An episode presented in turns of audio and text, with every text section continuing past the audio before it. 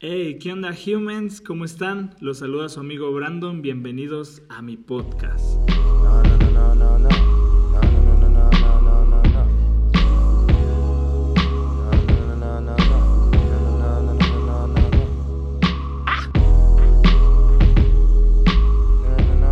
Hola, hola. Buenos días, buenas tardes, buenas noches, provechito.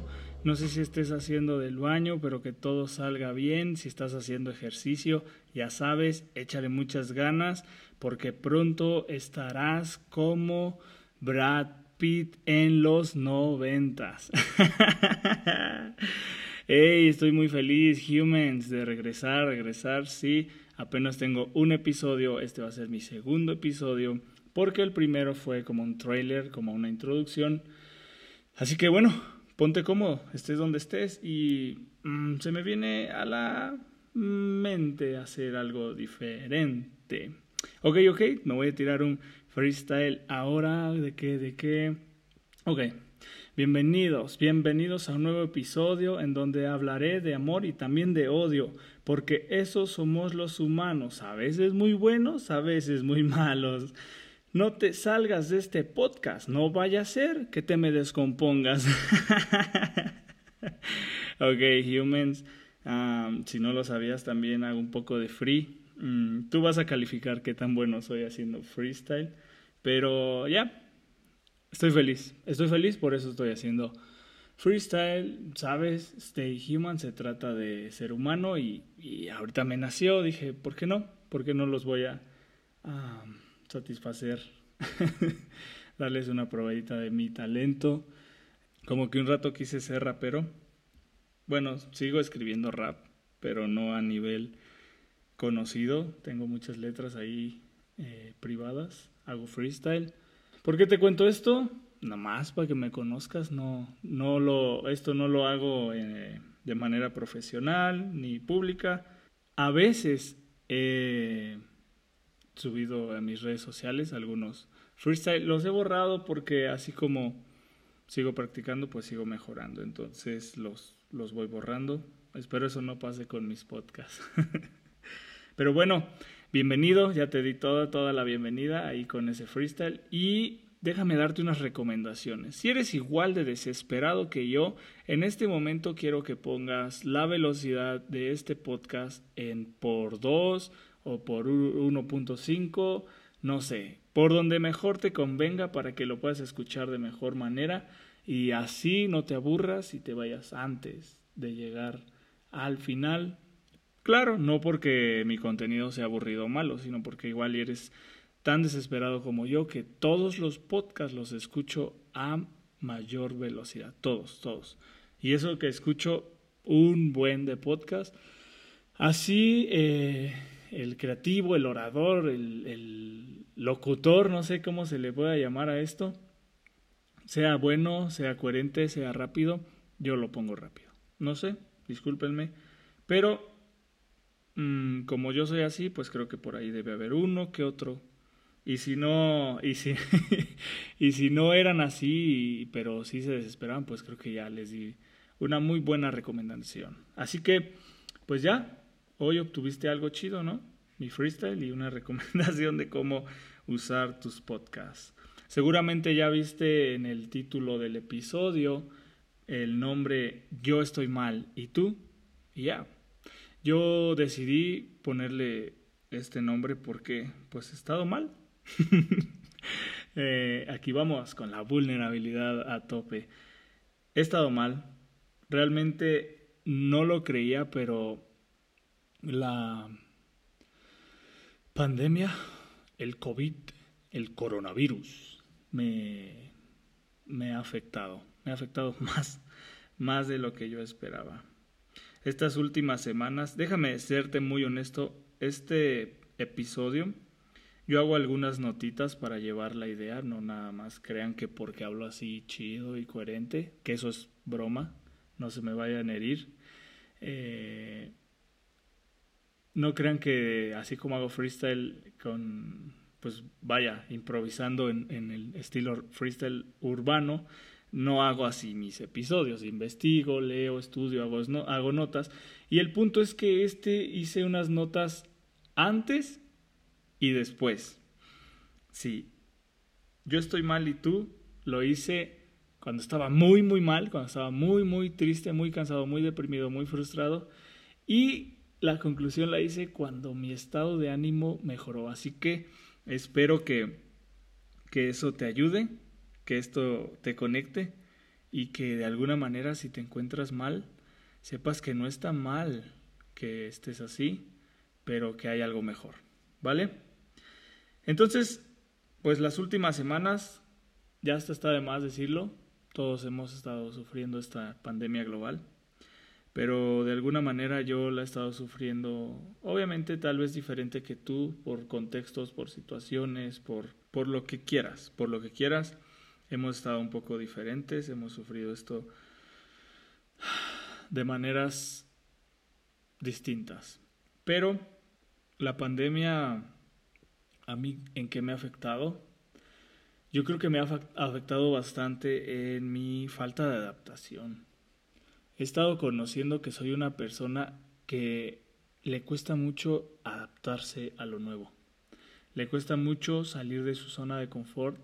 Le cuesta mucho dejar lo cómodo, lo estable y moverse a lo inestable. La verdad, me he conocido no, esta pandemia no lo ha revelado, ya, ya conocía ese lado de mí, pero aquí se magnificó, me lo demostró. A causa de eso, he estado sufriendo emocionalmente. El distanciamiento social a mí me afecta como no tienes idea. Soy una persona que le encanta socializar. Como todas, a veces se cansa eh, de estar mucho tiempo con, rodeado de personas y necesita su, su, su tiempo a solas, su tiempo libre, y de hecho en mi matrimonio eh, así le hacemos. Hay días que de plano hablamos mi esposa y yo, y sabes qué, hoy necesito estar solo, no eres tú, ahora sí que no eres tú, soy yo, y yo sé que tú también lo necesitas. Y hemos llegado a ese acuerdo, hay días que, decimos, ok, ¿y qué hago? Pues escribo, eh, escribo ideas, leo, a veces juego Xbox, salgo a ver a mis amigos, eh, no sé, hago muchas cosas, hago ejercicio, eh, leo algunos nuevos, más bien creo algunos nuevos proyectos, etcétera, etcétera, ¿no? Me pongo a hacer freestyle yo solo, rapeo, escribo, no sé, hay muchas cosas que puedo hacer yo solo, pero el, el, hecho de que a veces necesite ese tiempo a solas no quiere decir que soy alguien solitario. A mí me gusta socializar bastante. De hecho, me gusta pasarla, pasar mucho tiempo con amigos, haciendo lo que sea, ya sea haciendo algo muy productivo o haciendo algo cero productivo, simplemente conviviendo, platicando con algunos, teniendo charlas muy, muy profundas sobre vida, sobre filosofía, política, teología, y con otros absolutamente de nada, de series, de redes sociales, de, de lo que quieras. Pero disfruto, disfruto, disfruto el contacto físico, me gusta mucho abrazar a, a los seres que, que, amo, que aprecio. Eh, soy de esas personas que tal vez te podría desesperar si eres todo lo contrario a mí, que cuando habla eh, no sé si también sea porque quiero que me pongan atención, pero le toco el hombro a la persona con la que estoy hablando, ¿no? Y de hecho ahorita lo estoy haciendo, estoy estirando mi brazo y estoy tocando, estoy tocando nada. Eh, hago eso, mm, me gusta abrazar mucho, no me gustan los saludos de beso. Eso sí deberíamos, yo pienso que normalizar que se quite, ¿no? El saludo de beso están las personas, obviamente a mí me tocan mujeres, porque pues hombres no nos saludamos de beso aquí en México, pero hay, hay personas que te saludan de beso y te dan un beso en el cachete que te dejan baba. Guácala. Guácala, guácala, guácala. A mí no me gusta para nada. Ah, otras que nomás te acercan el cachete, ¿no? No es, beso, no es saludo de beso, sino es saludo de cachete y sin sonido. He tenido problemas con, con personas porque no los quiero saludar así. Y bueno, pues ya ves, gente hipersensible. Pero sí, el distanciamiento social me ha afectado bastante, como no tienes idea, como no tienes idea. Ah, he estado luchando eh, por, por, ese equilibrio de, de, no ser tan ocioso ni, ni caer tanto en la hiperactividad. Ha sido muy difícil. Algo que me ha beneficiado en, en, esta cuarentena, bueno, ya no es cuarentena, ¿verdad? en este distanciamiento, aislamiento social, es que tomé mucho el ejercicio y me ha ayudado bastante. ¿eh?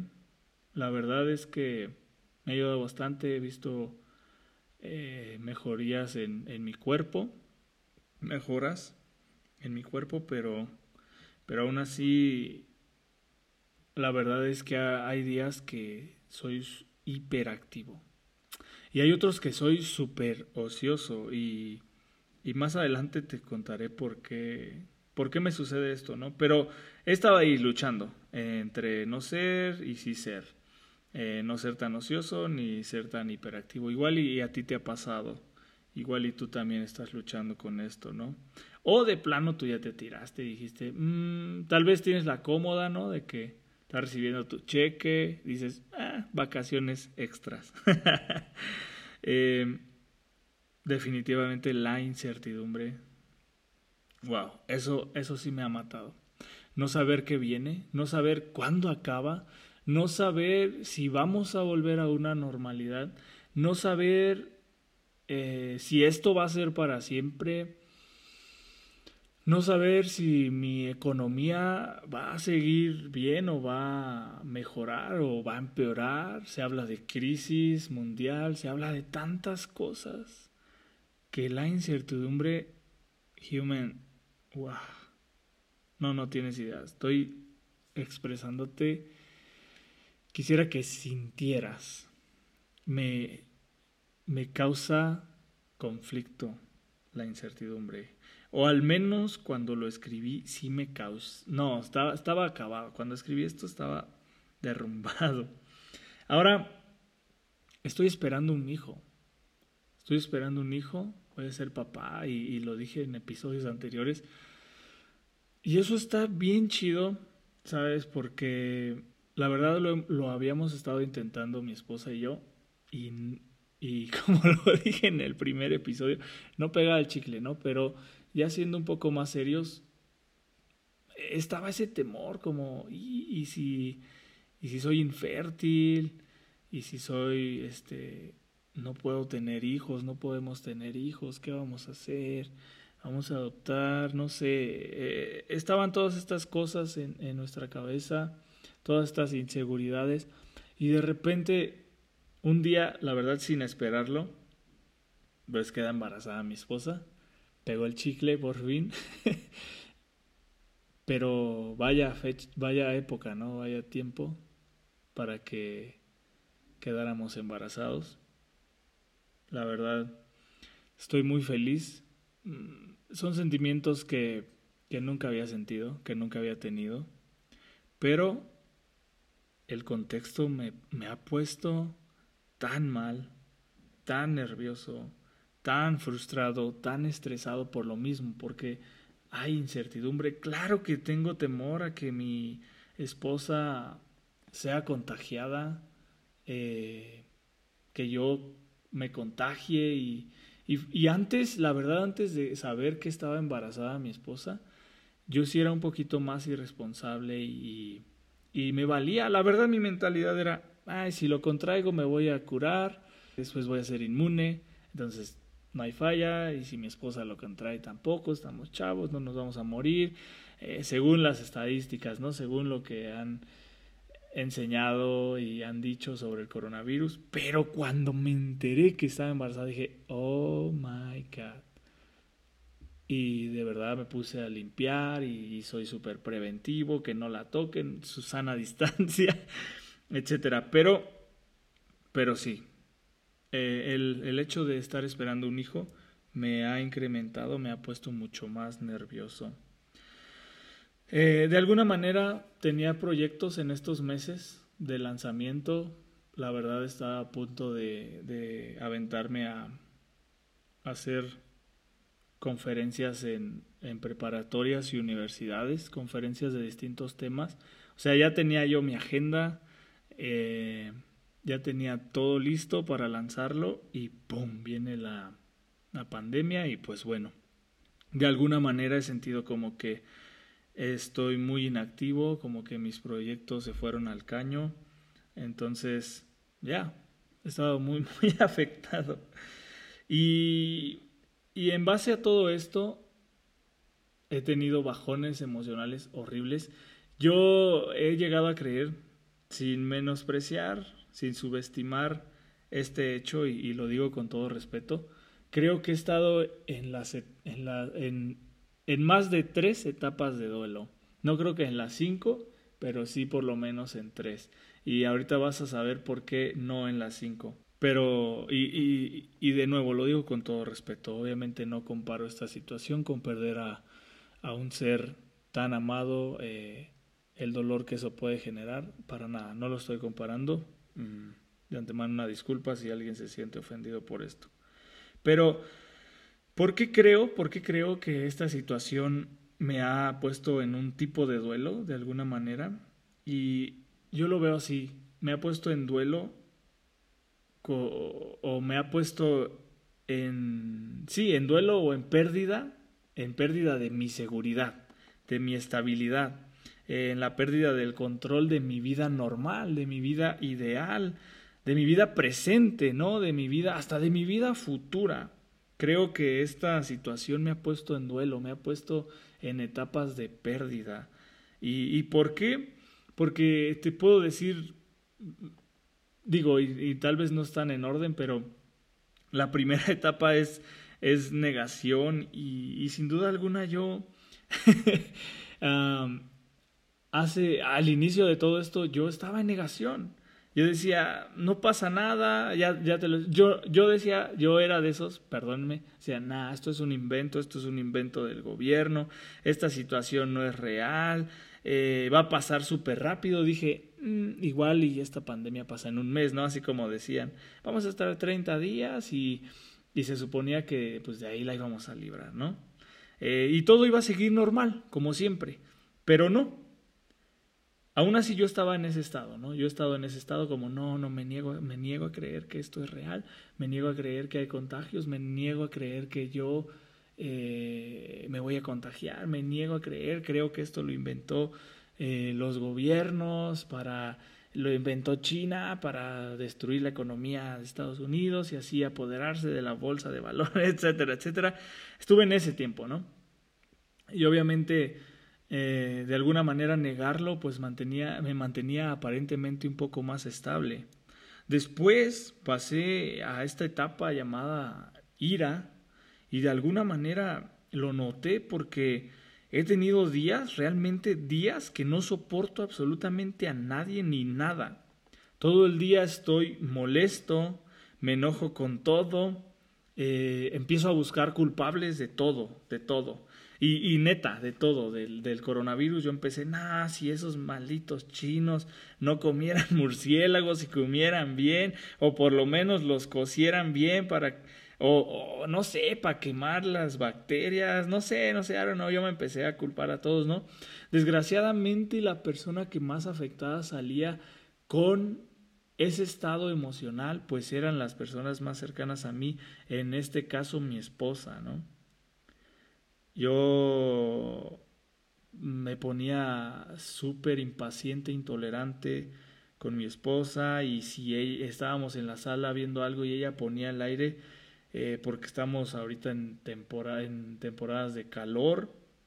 Ella ponía el aire y, y yo me enojaba y si lo quitaba me enojaba, eh, si no encontraba algo que me urgía o ocupaba, empezaba a alzarle la voz, empezaba a ponerme loco, eh, no agresivo de golpes, pero sí, sí muy intolerante, ¿no? Muy, muy iracundo, muy enojón todo el mundo me caía mal, veía redes sociales y decía, ay, este vato ridículo, estos con, sus challenges, eh, los influencers llorando que porque ahora ya no tienen qué comer. no sé, me sentía súper frustrado, era súper hater, odiaba todo, todo en esta etapa, ¿no? En este... Y con esto que te estoy contando no quiere decir que tal vez no vuelva a estar en esa etapa, pero te estoy contando que cuando lo escribí estaba a flor de piel esa etapa, ¿no? Ya, entonces culpaba a todos, estaba súper enojado. Y después, eh, en ese mismo día, porque estas etapas las podía sufrir en distintos días o en un mismo día todas, estaba súper deprimido, deprimido a más no poder. Eh, despertaba con, con una tristeza y un desánimo enorme. Dormía más tiempo y aún así estaba más cansado. No tenía idea de nada. Nada. No quería hacer nada. Eh, todo en mi cabeza eran pensamientos tristes, pensamientos fatalistas, pensamientos, esto es el final, no vale la pena vivir, eh, aún con, con, el embarazo, ¿no? Que es una muy buena noticia, pero aún así, o sea, súper deprimido. Eh, me puse bien estilo Eclesiastés 3, Eclesiastés 3, con Salomón, ¿no? No, que todo es absurdo, todo es vanidad. Eh, todo ya se fue a la basura, y etcétera, etcétera. Pero había otros días que yo aceptaba la realidad y, como buen campeón, ¿verdad? Decía, ok, ok, va, el coronavirus a mí no me va a vencer. Es un hermoso día, la neta. Salió el sol y aunque salió el sol, hubo días que había aire fresco, porque es feo cuando está el sol y el aire es súper caliente, ¿no? Pero el aire era fresco y yo decía, va, es un hermoso día, voy a limpiar la casa, voy a hacer más ejercicio, eh, me voy a poner súper mamey, eh, voy a ejercitar también mi cerebro, así que voy a leer más el día de hoy, escribiré lo que no escribí en, los días eh, enojado, porque días tristes también escribo bastante, pero voy, a, voy a reponer eso, ¿no? Voy a escribir, voy a rapear, voy a echar freestyle, haré a, mi podcast, etcétera, etcétera, etcétera. Y, ese mismo día, aunque podía amanecer muy bien, a la mitad del día, ¡pum! Otra vez, súper agüitado, súper deprimido. Entonces, ah, me ha costado estar bien, me ha costado estar muy bien, me ha costado estar estable, mm, me ha costado muchísimo estar enfocado, dormir bien. Tengo sueños horribles, sueños horribles, de verdad. Eh, también empecé a desarrollar ciertos dolores físicos que me asustaron bastante. Tuve que ir al doctor. Eh, el doctor no me dio muy buenas noticias, entonces eso agrégale, eh, etcétera, etcétera, ¿no? Entonces me ha costado, me ha costado, sí, me ha costado muchísimo. Ya lo repetí, pero me ha costado mucho. He estado mal, he estado mal en estas semanas. El COVID me ha afectado bastante. Tengo sueños horribles. Les soy sincero, quisiera dejar de soñar. Desde que yo recuerdo llevo como cinco años que diario sueño. Ahora, si hasta aquí tú estás escuchando mi podcast, por favor, escríbeme un mensaje y dime que tú también tienes sueños. Porque a veces creo que soy el único. Le he preguntado a amigos, oye, ¿tú también sueñas? Porque yo sueño literalmente diario y siento que no descanso la mayoría de mis noches. Pero si tú sueñas y descansas, pues escríbeme, ¿no? O si eres de esas personas que casi no sueñan, o que no sueñan, o que muy de vez en cuando llegan a soñar algo, pues también dime, ¿sabes qué, Brandon? yo no sueño y descanso bien chido. O si eres como yo, dime, no manches, yo también sueño, pero yo sí descanso, tú porque estás todo loco, tu inconsciente te traiciona. No, no sé, no sé, pero ya, muy honestamente quisiera dejar de soñar. Quisiera dejar de soñar. Ahora, no con esto que te cuento quiero hacerme la víctima, quiero conmiserarme, ni mucho menos. Solamente quiero ser vulnerable, es la esencia de este podcast. Quiero ser humano contigo. Eh, y, de, alguna forma conectar eh, con esto, en el hecho que tal vez tú tampoco no has estado muy bien. No lo sé. A veces me siento el único, no te creas. Pero igual y no has estado muy bien y ahorita conectaste. Entonces no eres el único. No estás solo en esto. A raíz de todo lo anterior, todo lo que te platiqué, eh, la verdad es que he estado buscando más y más a Dios de alguna manera. Y buscando entre textos me topé con uno que no necesariamente me trajo el alivio que necesitaba de un inicio, pero que avanzando, avanzando me, me fue ayudando. Y ese es el Salmo 4. El Salmo 4 que la mayoría de todos se lo deben, bueno, de todos los que son cristianos. Si hay alguien aquí que no es cristiano y que me está escuchando, pues este, esto también es para ti. El día de hoy, si se trata un poquito más teológico, más cristiano, no siempre será así, pero, pero creo que este, este mensaje o esta charla te puede ayudar. Pero el que más conocen o el que muchos hasta se saben de memoria y lo repiten eh, de noche como un amuleto para descansar es el en el Salmo 4 el versículo 8, ¿no? El que dice, en paz me acuesto y me duermo porque solo tú, Señor, me haces vivir confiado. En paz me acuesto y así me y en paz me levanto porque solo tú, Señor, me haces vivir confiado. Ay, mi esposa hace ese versículo muchas noches. Cuando no está muy bien, ella me ha dicho que lo, lo ora, medita en ello y que le ayuda.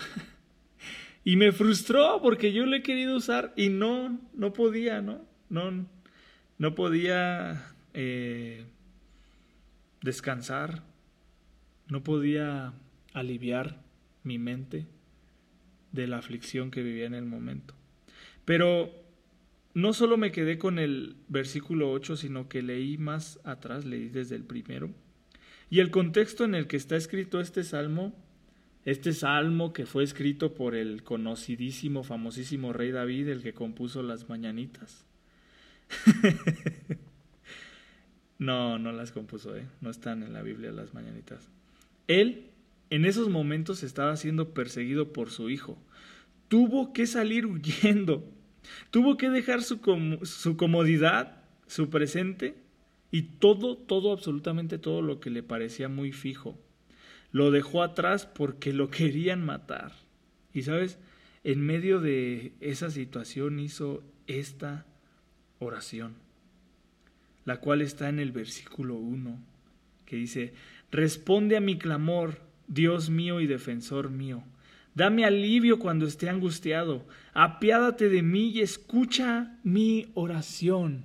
Sinceramente, fue ahí cuando leí ese versículo que cambió mi estado de ánimo, cambió mi perspectiva. Porque yo me estaba frustrando que a otros les funcionaba simplemente citar el versículo 8 y meditaban y conectaban en eso y descansaban eh, con tan solo leerlo y recordarlo. Y, y, a mí me frustró porque yo dije, no, yo no funciono así, ¿qué me está pasando? Ahora, sinceramente, en estos tiempos, así como, como cuando el rey David escribió ese salmo, en estos tiempos, si entras a redes sociales, ¿qué es lo que más ves? ves coronavirus por ahí, ahora estás escuchando COVID, coronavirus por aquí, por allá, eh, la gente de fe está posteando versículos, eh, Dios está en control, eh, el Salmo 23, lo mejor está por venir, ten confianza, ten fe. Y, y yo sinceramente leo todo esto, las cosas de fe, y digo, cierto, debo confiar pero sinceramente eso no pasa mucho en mi interior. Sinceramente lo leo y, a veces más que beneficiarme a mí, a mí, hablo por mí, no me beneficia sino en este tiempo, como siento que yo no encuentro alivio, digo, pues ¿qué me está sucediendo? ¿No? A veces me hace hasta sentir peor y claro, no es culpa de quienes lo postean, es mi situación personal. Pero yo lo leo y digo, ¿qué onda? Yo no sé si lo mejor está por venir. Eh, yo creo que lo mejor siempre está por venir. El leerlo y, estar en esta situación, yo decía, ya me cansé, ya me cansé de estar leyendo que todos dicen que lo mejor está por venir. Y eso decían hace un año, decían que el año 2020 era el mejor año, eh, videntes, profetas, pastores, y dije, wow. Pero igual, y sí está siendo mejor, pero no a la forma que yo esperaba, ¿no? El punto es que eh, me frustraba, ¿no? El saber que yo, aunque leyera el versículo 8, en paz me acuesto y me duermo, eh, confiado porque tú, Señor, estás conmigo, etcétera, no lo cité como debe de ser. que te digo, muchos ya se lo saben de memoria, suena bastante bonito, yo intenté, no me funcionó, lo repetía y decía, eh, me decía a mí mismo, debo confiar, debo confiar, debo confiar, se supone que creo en ti, etcétera, etcétera, pero nada funcionaba. Me decía a mí mismo, fallé como cristiano, habré perdido la fe. Se supone que yo no debería sentirme así. Se supone que yo confío en Jesús. Entonces, una noche, una noche donde sentía bastante miedo, muchísimo miedo, como no tienes idea. Mucha ansiedad, mucha tristeza, muchísimo cansancio. Fui a leer el, el capítulo completo. Y fue ahí, y mira, ahora me estremezco.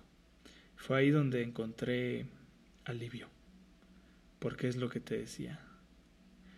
Pues antes de llegar a descansar David, o sea, antes de llegar al versículo 8 y decir con toda confianza, yo en paz me acuesto y en paz me levanto porque tú, Señor, me haces vivir confiado primero tuvo que hacer la oración del primer versículo.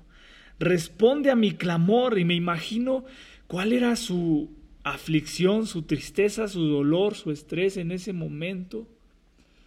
Digo, wow, conecto con David. Y literalmente yo repetí este versículo en mi oración y sufrí un quebranto muy doloroso, pero que me alivió. Literalmente me metí a mi cuarto y dije, responde a mi clamor, Dios mío y defensor mío, dame alivio cuando esté angustiado, apiádate de mí y escucha mi oración, por favor. Por favor, escúchame, Señor. Por favor, responde mi clamor. Dame alivio cuando esté angustiado. Sinceramente ahí me quebré.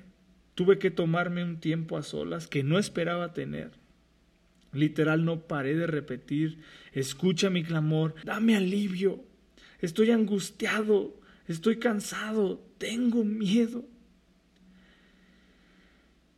Entonces ahí comprendí, leyendo esos versículos, que el Salmo 4 me muestra un proceso y yo le llamé el proceso de confiar que del 1 al 8 hay seis versículos en medio, que para mí, desde mi perspectiva, son todo un proceso de aprender a confiar y así poder decir con esa calma, como David, que estaba rodeado de, ruido, eh, lo, lo perseguían, lo querían matar, rodeado de incertidumbre, de enfermedades, de amenazas, de crisis, poder orar en paz me acuesto y en paz me duermo. Me alivió bastante el saber y decirle a Dios, creo que no confío lo suficiente, pero estoy en el proceso de confiar.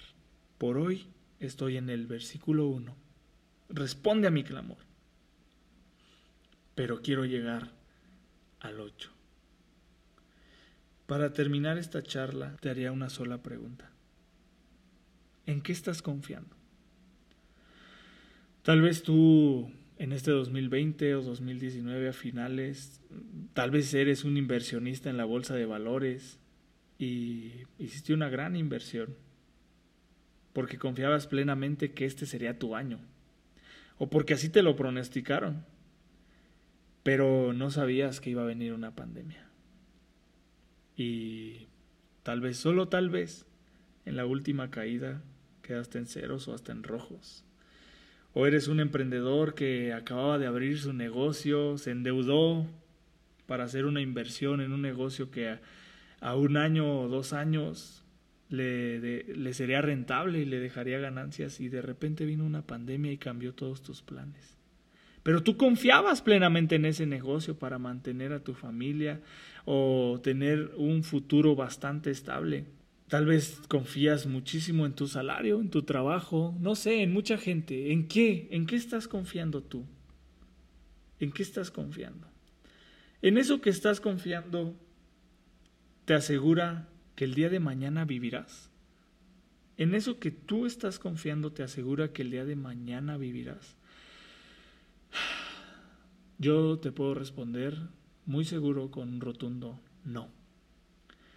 Porque si somos sinceros, realmente el mañana siempre ha sido incierto. A veces creemos lo contrario, la verdad. Creemos que tenemos algo seguro, pero si estás de acuerdo conmigo, la vida se puede perder en unos segundos. Yo he estado con personas un día, una tarde y en la noche fallecen. Yo he estado con personas que aparentemente tienen una salud muy estable y mueren de un, de un infarto o son asesinados. Entonces la vida se puede ir en un segundo. Y, y, eso me recordó mucho a Santiago 4, Santiago 4, versículo 13 y 14. Eh, dice, ahora escuchen esto. Ustedes que dicen, hoy o mañana iremos a tal o cual ciudad, pasaremos allí un año, haremos negocios y ganaremos dinero. Y eso que ni siquiera saben qué sucederá mañana. ¿Qué es su vida? Ustedes son como la niebla, que aparece por un momento y luego se desvanece. Ustedes son como la niebla, que aparece por un momento y luego se desvanece.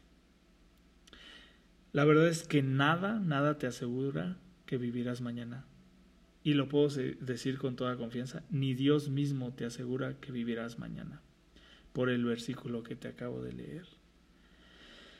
Pero el punto aquí es que cuando vemos de cerca la incertidumbre, tal vez como a mí te causa miedo, pavor, crisis, estrés, ansiedad, temor, no sé, muchas cosas cuando vemos la incertidumbre de cerca.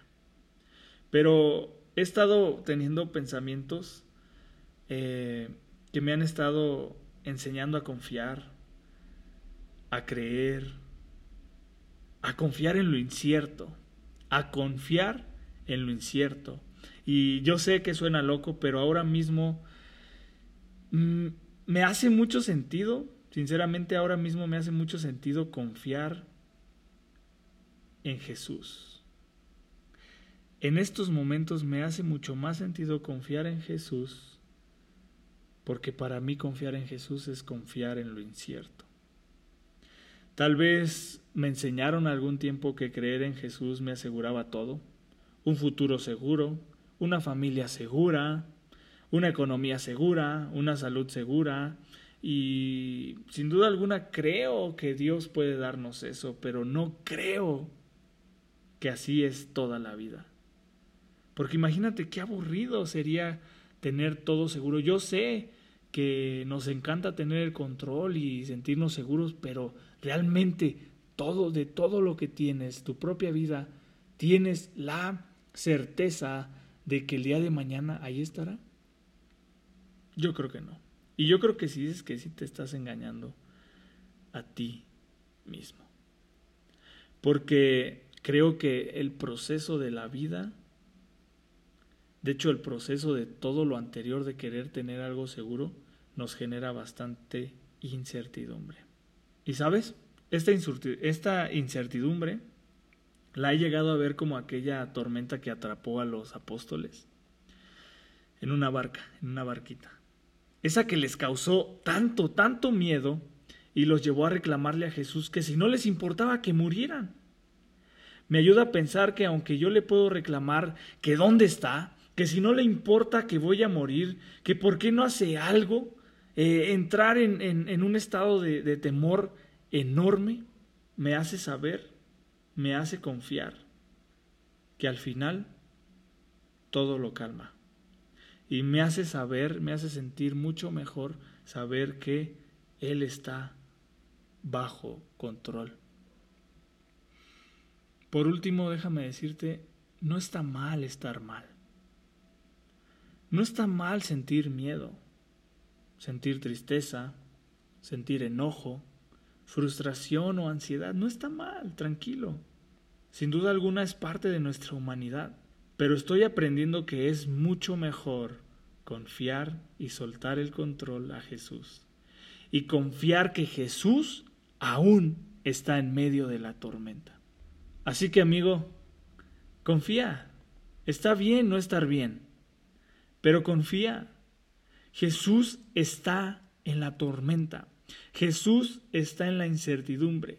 Y si me estás escuchando y no crees en Él, creo que es un excelente tiempo para creer en Él, para creer en el Jesús de la incertidumbre, para creer en el Jesús de la tormenta. Así es, es tiempo de creer, solo confía.